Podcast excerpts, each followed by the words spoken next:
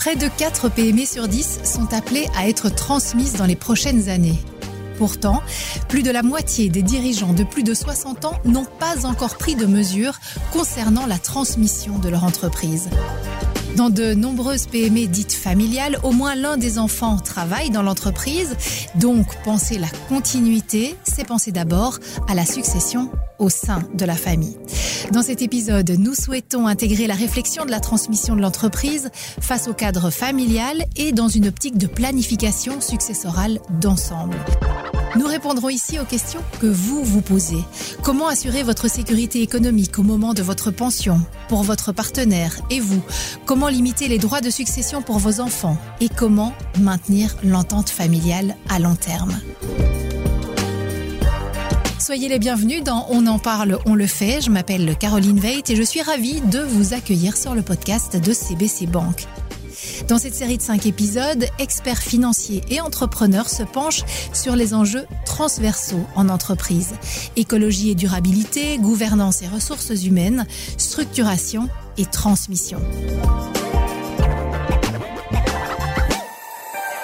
Deux invités m'accompagnent aujourd'hui, Stéphanie Caron et François de chez Macaire. Bonjour à tous les deux. Bonjour. Alors Stéphanie, vous êtes avocate au sein du cabinet Delahaye à Bruxelles. Vous êtes spécialisée en planification successorale.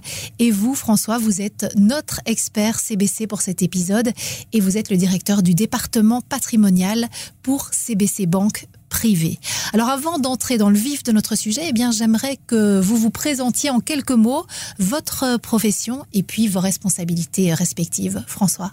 Euh, bonjour donc, donc mon nom est François de Chemaker, je suis directeur du département patrimonial chez CBC Banque Privée. Alors le rôle de ce département et notre rôle au sein de ce département, la première phase c'est vraiment d'interpeller, de conscientiser nos clients et a fortiori nos clients dirigeants d'entreprise sur l'importance et les enjeux qui tournent autour de la transmission du patrimoine. La deuxième phase, c'est une phase d'information sur l'ensemble des règles légales, civiles et fiscales qui président à la matière. Il s'agit aussi de mettre en exergue les enjeux, mais aussi les contraintes. Le but de cette phase, c'est vraiment d'alimenter d'abord utilement la réflexion du, dirigeant d'entreprise, mais aussi de mettre peut-être dans le bon ordre les objectifs à atteindre. Troisième phase, c'est, je vais l'appeler la phase d'accompagnement. Et, là, il va s'agir d'aiguiller nos clients ben, vers des conseillers spécialisés externes, comme par exemple Stéphanie. Et dans cette phase d'accompagnement, notre rôle va être, on va reprendre un peu une casquette plus de banquier-banquier, et c'est de, de, développer d'abord et d'apporter des solutions de financement les plus adéquates pour permettre la reprise partielle ou totale de l'entreprise dans les meilleures conditions. Et puis enfin, c'est d'offrir le service ou l'ensemble des services de la banque privée de, de CBC. Donc c'est vraiment regarder en fin de compte la sécurité économique de l'entrepreneur et n'oublions jamais son conjoint. Effectivement, parfait. Alors quant à vous, Stéphanie Caron, peut-être nous, nous expliquer un petit peu votre profession en quelques mots? Bonjour à tous tout d'abord, hein, Stéphanie Caron. Euh, le rôle de l'avocat dépend du moment où il arrive dans le cheminement euh, du dirigeant d'entreprise. Comme François l'a dit, quelquefois quand le client arrive, il a déjà réfléchi à sa transmission, que ce soit avec le banquier, son notaire ou un expert comptable. Quand il a déjà réfléchi, évidemment, le rôle de l'avocat, ce sera d'élaborer juridiquement les actes, hein, les, les contrats qui sont nécessaires pour arriver à la solution qu'il a, imaginée. Le cas échéant, on challenge aussi un petit peu, hein, on vérifie évidemment, on a un rôle de validation, mais on peut aussi arriver plus en amont. Il y a des clients qui arrivent, disent voilà, euh, j'ai un certain âge, je me pose des questions, et alors on aura un rôle plus similaire effectivement à celui du banquier qu'on vient d'entendre, en disant ben, on va l'accompagner du début à la fin, réfléchir avec lui aux pistes qui s'offrent à lui et évidemment les mettre en œuvre. Mmh. Alors, avant de plonger dans ce sujet euh, technique, dans ce premier chapitre, eh bien, on va se poser les bonnes questions pour commencer. Et la première d'entre elles, François de Macaire, eh bien, c'est de savoir à qui appartient mon entreprise. C'est bien ça? Oui, c'est une question, bah, au fond, apparemment simple. Hein. Apparemment. apparemment, à qui appartient mon entreprise? Euh, Mais elle est tellement simple que, que certains oublient de se la poser. Au fond, à qui appartient mon entreprise? Bah, Ma société est à moi parce qu'elle m'appartient. Mmh. Mais c'est pas toujours le cas. Euh, alors je vais prendre un exemple mmh. parmi d'autres. Par exemple, monsieur et madame sont mariés sans contrat de mariage. Le régime matrimonial est donc dit régime légal. C'est celui de la communauté réduite aux acquets. Et je vais vraiment synthétiser, euh, caricaturer pratiquement. C'est un régime où on peut dire tout est commun, sauf ce que l'on peut prouver être propre, c'est-à-dire ce que j'aurais reçu par euh, héritage ou par donation, ce que je possédais avant le mariage. En l'occurrence ici, c'est madame qui est le chef d'entreprise et qui a acquis la société durant le mariage. Mais euh, il n'est pas possible pour elle de pouvoir démontrer que ce qui a servi à acquérir la, la société provient de son patrimoine propre. Les actions sont à son nom dans le registre des actionnaires. Eh bien, malgré tout, on peut dire que les actions, on va être plus précis, la valeur patrimoniale de ces actions ne lui appartient pas à elle seule, c'est dans le patrimoine commun. Et donc c'est 50-50 entre monsieur et madame, mais ça change tout. Mm. évidemment déjà dans la manière d'appréhender la, la, question. Mm-hmm. Alors évidemment, on évoque là la planification successorale et justement, eh bien dans l'épisode 3 du podcast, on avait traité du sujet de la transmission d'entreprise et plus précisément de la transmission d'entreprise à un tiers. On avait détaillé alors la valorisation de l'entreprise. Mais alors, dans le cadre d'une session intrafamiliale, est-ce que c'est le même raisonnement, Stéphanie Caron? Oui et non. C'est-à-dire que la valeur de l'entreprise économiquement, qu'on la transmette à ses enfants ou qu'on la transmette à un tiers, c'est la valeur de l'entreprise. Mmh. Les, techniques de valorisation seront exactement les mêmes. Ce qui va se passer, c'est que le dirigeant d'entreprise, il est tiraillé dans sa transmission d'entreprise. Il est tiraillé probablement parce qu'il y a des enfants qui sont actifs et des enfants qui sont non actifs. Hein. on aura probablement l'occasion d'en parler. Mmh. Et il aura peut-être la volonté, par exemple, s'il y a une partie qui, qui, est vendue, de, de, céder à un prix plus bas que la valeur économique, parce qu'effectivement, il a envie que cette société perdure, qu'elle reste dans la famille. Et à côté de ça, ils font pas non plus désavantager les autres enfants. Ils sont pas actifs dans l'entreprise, mais voilà, c'est pas un défaut. Hein. Mmh, voilà, mmh. chacun, chacun son chemin. Et donc, c'est vrai que il, va avoir du mal de déterminer quelle est la, la, la valeur de cette entreprise. Et ça peut être exacerbé par le fait que l'enfant qui a travaillé dans l'entreprise, ce qu'on voit très souvent dans les dossiers, c'est qu'il n'a pas été rémunéré, entre guillemets, à sa juste valeur. Hmm. On est parti du principe que l'entreprise serait quand même pour lui un jour. Et donc, effectivement, si à un moment donné, il doit racheter une partie de l'entreprise, bah, il va répondre, bah, c'est gentil, mais, mais moi, cette entreprise, il y a une création de valeur qui vient de moi. J'ai travaillé pour mes frères et mes sœurs. Et donc, il va avoir tendance à diminuer cette valeur. Alors, il y a deux problèmes à une diminution de valeur. Il y a évidemment l'égalité entre les héritiers avec des règles un peu techniques au niveau civil dans lesquelles je ne vais pas rentrer. Mais il y a aussi l'administration fiscale à certains moments qui peut regarder en disant oui, vous avez fait une donation, mais euh, vous avez déclaré autant. C'était pas la vraie valeur, c'était pas la valeur économique euh, de l'entreprise. Donc il faut faire mm. très attention dans ces questions de valorisation. effectivement. Alors on l'a évoqué en introduction, la majorité des chefs d'entreprise qui ont passé le cap des 60 ans, eh bien ils n'ont pas encore réfléchi et planifié leur succession. Alors dans ce cas-là, si rien n'a été prévu, Qu'est-ce qui se passe en cas de décès, Stéphanie?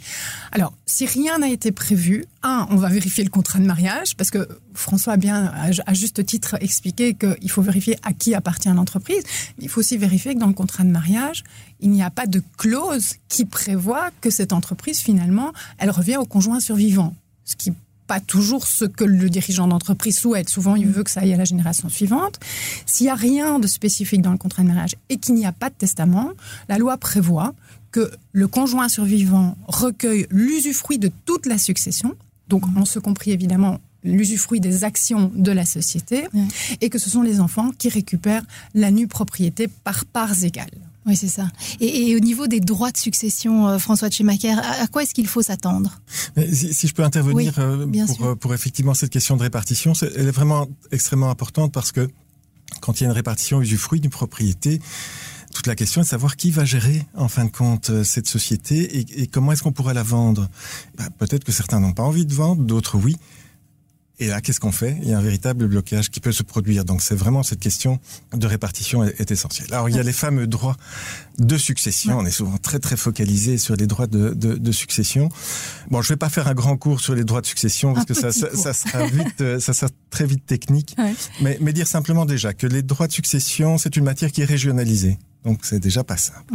Alors qu'est-ce qui font que c'est par exemple la législation wallonne qui va s'appliquer au décès, c'est la résidence du défunt. Ou plus exactement, la région dans laquelle le défunt a résidé le plus longtemps sur les cinq années précédant son décès. Supposons, je ne vais pas faire rien les à voir régions. avec la localisation de l'entreprise. Voilà, c'est ça que je voulais vraiment effectivement mettre en exergue. C'est pas la localisation des biens qui compte, c'est vraiment la résidence du défunt. Alors, ceci étant dit, je vais pas faire les trois régions, je vais me concentrer sur la région, la région wallonne. hein. Euh, sont des droits qui sont progressifs par tranche. Donc, plus j'hérite, plus je paye, et les tarifs en ligne directe, c'est-à-dire entre parents, enfants, petits-enfants, mais aussi entre conjoints ou cohabitants légaux, ben, sont des tarifs qui commencent à 3%, mais qui vont quand même jusqu'à 30% de droits de succession. Donc ça peut représenter là un coût euh, non, non négligeable. Et sont soumis à ces droits, mais en fait, tout le patrimoine du défunt, ou plus exactement la part qui est reçue par chacun des héritiers lors du décès euh, du défunt. Donc on va, euh, on va cumuler les immeubles, les avoirs financiers, euh, l'entreprise, pour calculer ces fameux droits. Alors heureusement, heureusement qu'il y a des réductions de droits, il y a des exemptions de droits de succession, mais il y en a une qui va nous intéresser beaucoup euh, aujourd'hui. C'est ce qu'on appelle le tarif 0% de droits de succession pour la transmission ensuite de décès d'une entreprise ou des actions d'une société, pour autant que certaines conditions soient remplies, et, et ces conditions sont quand même assez nombreuses et surtout très précises. Donc, euh, je ne vais pas rentrer dans toutes les, les conditions. La première et la principale, c'est que l'on va parler uniquement d'entreprises d'exploitation, c'est-à-dire celles qui ont une véritable ac- activité commerciale, industrielle, agricole, forestière, artisanale, etc., etc. Donc, on va surtout exclure tout ce qui est société de patrimoine. Si on a l'ensemble des conditions qui sont respectées, ben c'est 0% de droit de succession.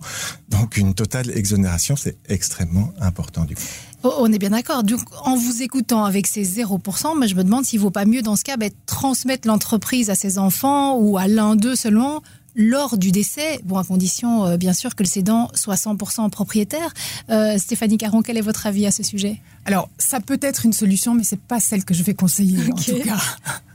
Euh, déjà, le, le premier point, c'est les conditions de maintien. hein. donc, euh, pendant cinq ans, il faut maintenir l'activité et l'emploi. Ça veut dire qu'elle va retomber entre guillemets sur la génération qui suit, qui devra évidemment l'assumer. Donc, c'est pas le dirigeant d'entreprise lui-même qui va l'assumer. Il doit se dire que les enfants vont réussir à le faire.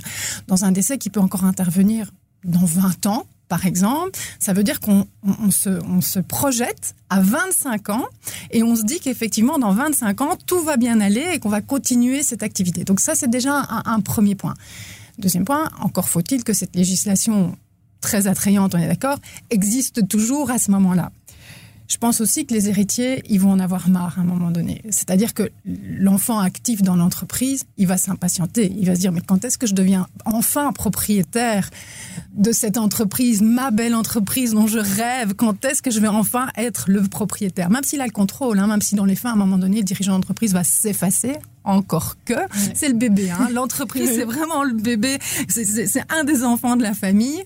Et donc, pour toutes ces raisons, euh, je pense que c'est pas la solution d'attendre aussi longtemps. D'autant plus qu'en fait, dans les mêmes conditions que celles qui viennent d'être citées par euh, François, on peut donner cette entreprise.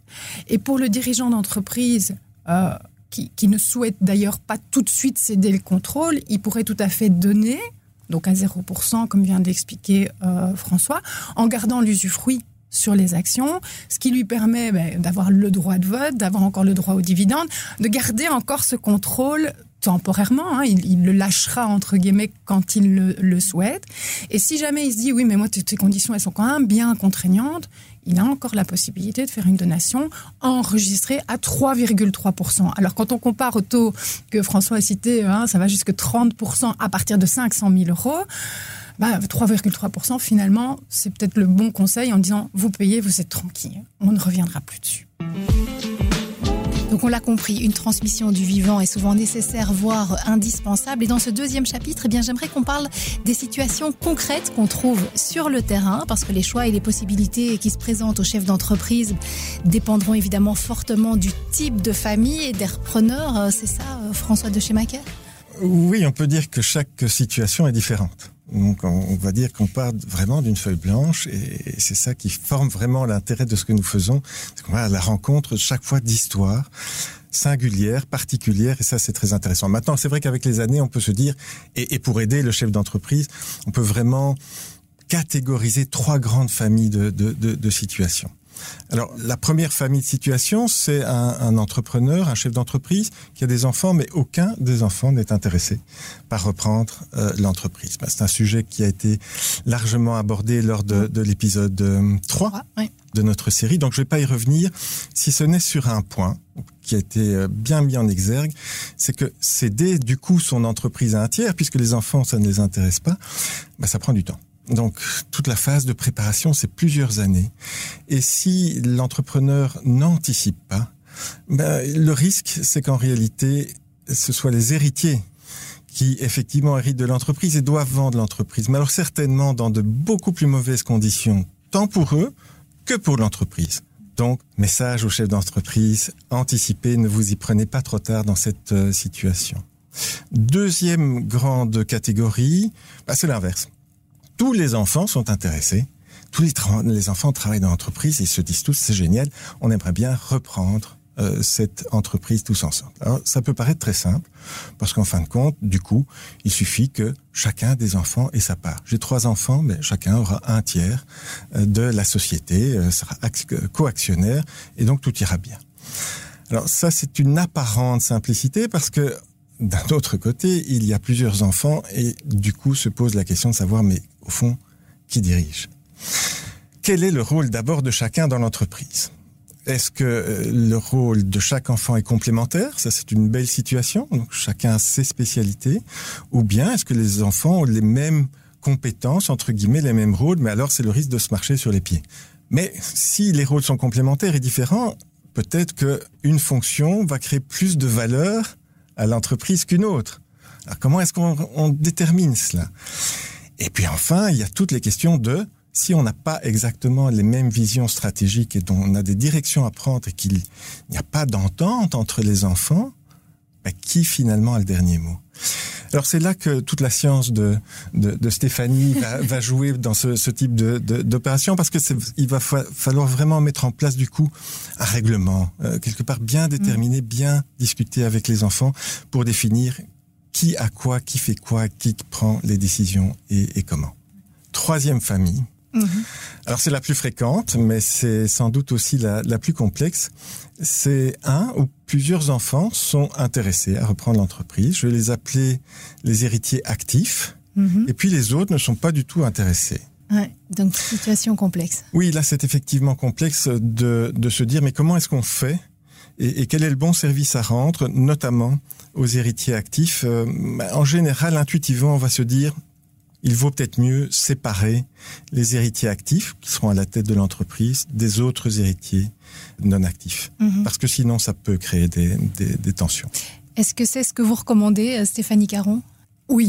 Quand on a effectivement des héritiers actifs et des héritiers inactifs, passifs, on va le dire, hein, oui, parce que c'est le terme, hein, on ne va pas tourner autour du pot, les, les intérêts sont nécessairement opposés l'héritier qui est actif, qui, reprend l'entreprise, bah, il a intérêt à ce que cette entreprise soit florissante, mais il a aussi intérêt à ce que les bénéfices soient conservés pour des investissements futurs, à se dire qu'aujourd'hui tout va bien, mais demain ça sera peut-être un peu moins bien.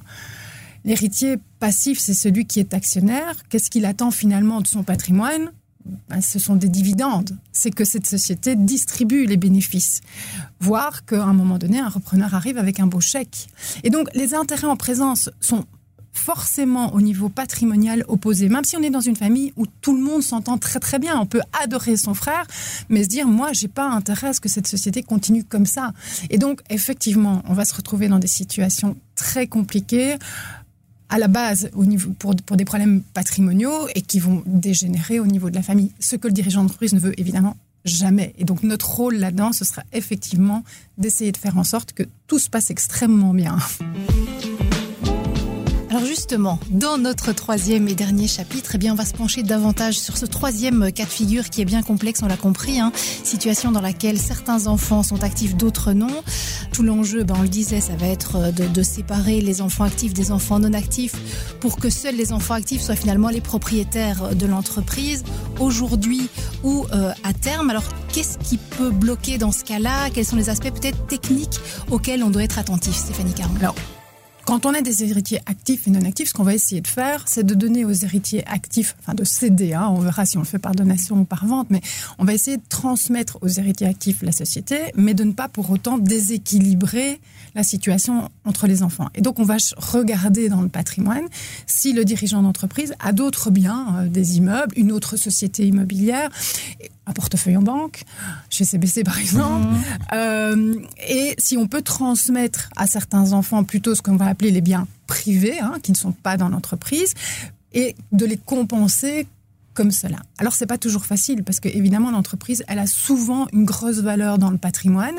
Il y a toujours évidemment un patrimoine privé à côté, mais souvent il est moindre, ou même s'il a la même valeur, si j'ai deux enfants inactifs et un enfant actif, bah vous voyez tout de suite qu'il y a déjà un déséquilibre qui va se former.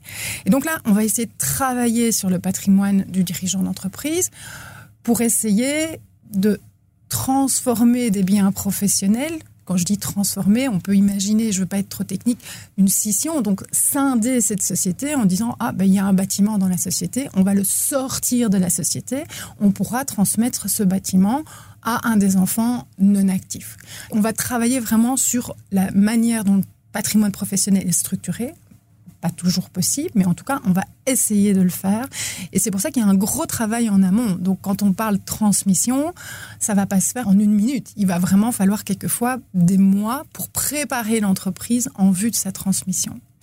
Donc vraiment, il va falloir faire attention et y avoir une belle balance entre l'intérêt de l'entreprise elle-même d'être transmise et le fait qu'on a des héritiers non actifs qu'il faut effectivement euh, désintéresser autrement que sur l'entreprise. C'est ça, on l'a dit, c'est complexe. Là, on s'est mis du côté du chef d'entreprise, du côté des enfants, des héritiers. Quelles sont les difficultés à anticiper? Ben, au fond, voilà ce qu'exposait euh, Stéphanie, qui était de se dire on va essayer de trouver des compensations. Mais parfois, ce n'est pas possible. Il n'y a pas assez d'actifs pour compenser et on n'arrive pas à restructurer de telle manière à trouver ces fameuses compensations. Du coup, si l'on est toujours sur cette idée de séparer héritier actif et, non actif, ben finalement, une des dernières solutions qui reste pour l'héritier actif, c'est certes recevoir par donation une part de l'entreprise, mais également acheter une part de l'entreprise. Et, et, donc de payer véritablement un prix aux parents ce qui fera pour les parents une sécurité économique pour leurs vieux jours, mais ce qui créera aussi une possibilité de compensation vis-à-vis des, autres enfants.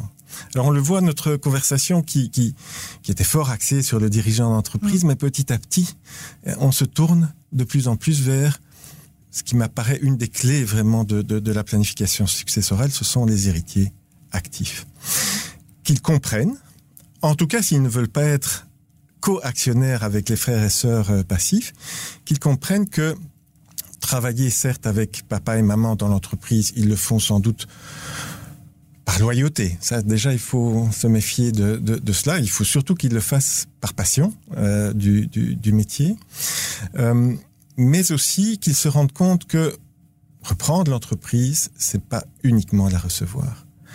C'est faire une croix sur tous les autres actifs des parents. Les immeubles, l'argent, les avoirs financiers, et peut-être que ce n'est pas assez, et qu'il va falloir pour eux, bah, en fin de compte, emprunter pour pouvoir payer, du moins partiellement, le prix aux parents. Et ça, c'est un changement de perspective pour certains, pour certains enfants qui se voyaient bien recevoir l'entreprise et continuer à y travailler. Mais quand on leur dit, mais vous savez, il y a quand même des engagements financiers qui parfois sont pas minces, hein, parce que on peut parler de, de, de, sociétés qui ont des valeurs euh, tout à fait importantes. L'héritier actif, en fin de compte, c'est là où on va vérifier si c'est lui aussi un entrepreneur. Mm. C'est-à-dire que c'est vraiment l'entreprise qu'il veut. Il est prêt à prendre des risques pour cela, pas pour faire plaisir à papa et maman, mais vraiment parce qu'ils y croient et que c'est leur projet. Ça, c'est une des clés, je crois, euh, du, succès de la planification. Et puis enfin, parfois c'est absolument pas possible de les séparer. Et donc il y a d'autres solutions. Et là, euh, effectivement, de se dire, il y a des co-actionnaires, comment minimiser cette euh, problématique passif-actif dans, dans, cette situation Oui, quand, on n'a vraiment pas de solution ou que le dirigeant d'entreprise, y a un moment donné, c'est trop compliqué pour moi de faire de tels choix, hein, parce qu'il y a des, choix importants qui doivent être faits. Effectivement, on va transmettre à tous les héritiers en même temps. Alors là, on va jouer avec des pactes d'actionnaires. On va vérifier qu'il y a bien un pouvoir qui, qui parce qu'une société qui n'est pas gérée, il n'y a rien de pire. Donc on va effectivement détacher le pouvoir. On peut jouer aujourd'hui avec des classes d'actions, avec des droits de vote différenciés, des droits des dividendes différents. Aujourd'hui, vraiment, le code des sociétés permet de faire énormément de choses qui permettent de vraiment avancer et d'éviter quoi L'immobilisme de la société. Que tout soit coincé parce que les héritiers ne sont pas euh, d'accord entre eux. Et je pense qu'il y a un point d'attention particulier, c'est de bien se rendre compte que même lorsqu'on transmet à tous ces enfants et qu'il y a des actifs et des non-actifs, il faut permettre à un moment donné aux non-actifs de sortir de l'entreprise. Et donc je rebondis sur ton point, mmh. ça veut dire qu'à un moment donné, si l'héritier actif veut continuer l'aventure, bah, il va devoir racheter la part de, de, de ses frères et sœurs qui, qui, souhaitent sortir. Alors, il faut prévoir la manière dont on calcule le prix. On revient à cette question de valorisation de base. Hein. Mais euh, le conseil est certainement de prévoir une méthode de valorisation pour que ce ne soit pas la guerre au moment où justement il y a des héritiers qui disent bah, Moi, c'est plus possible de continuer avec vous je voudrais récupérer ma part. L'autre dit, ben, ok, je vais te la racheter. Au moins, on a quand même déjà une première méthode qui est fixée entre eux pour éviter de partir de la page blanche. On peut arriver à des valorisations très différentes en fonction de la méthode qui est utilisée. En tout cas, on comprend que c'est un long cheminement dans lequel il vaut mieux, encore une fois, se faire accompagner. On arrive à la fin de cet épisode. Merci à tous les deux d'avoir pris le temps de, de, répondre à nos questions. Et pour clore ce dernier épisode, eh bien, je vous adresse la traditionnelle question de fin. Est-ce qu'il y a un conseil en particulier que vous voudriez donner? Je commence avec vous, Stéphanie Caron. Mon conseil, c'est de dire, pour transmettre une entreprise, on prépare les choses. Vous avez compris tout à l'heure, on joue pas sur les. Voilà, ça peut arriver, l'accident, il arrive, mais vraiment une bonne transmission, elle se prépare. On discute avec les héritiers aussi, qu'est-ce qu'ils veulent vraiment, et puis on se fait accompagner. Très important, François de Chémaquer. Alors pour ma part, comme je le disais, c'est vraiment faire prendre conscience aux à ceux qui se manifestent comme voulant reprendre l'entreprise, que reprendre une entreprise, c'est pas la recevoir nécessairement gratuitement des, parents et que ça peut supposer de prendre des engagements euh, financiers euh, relativement importants. Pourquoi? Parce que euh, comme ça, l'héritier actif peut prendre d'autres voies professionnelles. S'il se dit très vite, bah, finalement non, c'est pas pour moi, euh, je ne vais pas la reprendre. Et la continuité de l'entreprise, la continuité de l'entreprise au sein de la famille c'est vraiment le but à atteindre pour beaucoup d'entrepreneurs et on fera tout pour y arriver. Mais il faut aussi se dire que tout n'est pas possible et qu'il faut mettre sur un plan extrêmement important aussi le maintien de l'entente familiale. Ça, je pense que pour les parents, c'est aussi un élément important. Et si l'on pense ou qu'il risque d'y avoir mésentente familiale, ben, au fond, la cession à un tiers in fine, quand on aura tout tenté, ne doit pas être un tabou non plus. Merci, merci pour ces conseils. Voilà, je vous le disais, cette saison de On en parle, on le fait touche à sa fin. J'espère que vous avez trouvé les réponses aux questions que vous vous posez tout au long de ces cinq épisodes. N'hésitez pas évidemment à toujours les partager si vous connaissez quelqu'un que ça pourrait aider.